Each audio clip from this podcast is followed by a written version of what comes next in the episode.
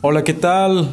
Les habla su amigo y psicólogo Daniel Kishiwil Reyes y hoy les traigo un tema muy interesante acerca de cómo tener la suficiente motivación todos los días o al menos tener la motivación necesaria para hacer las cosas que a veces no queremos hacer. Y es que a veces nos levantamos con una sensación de apatía, de aburrimiento y no queremos hacer las cosas.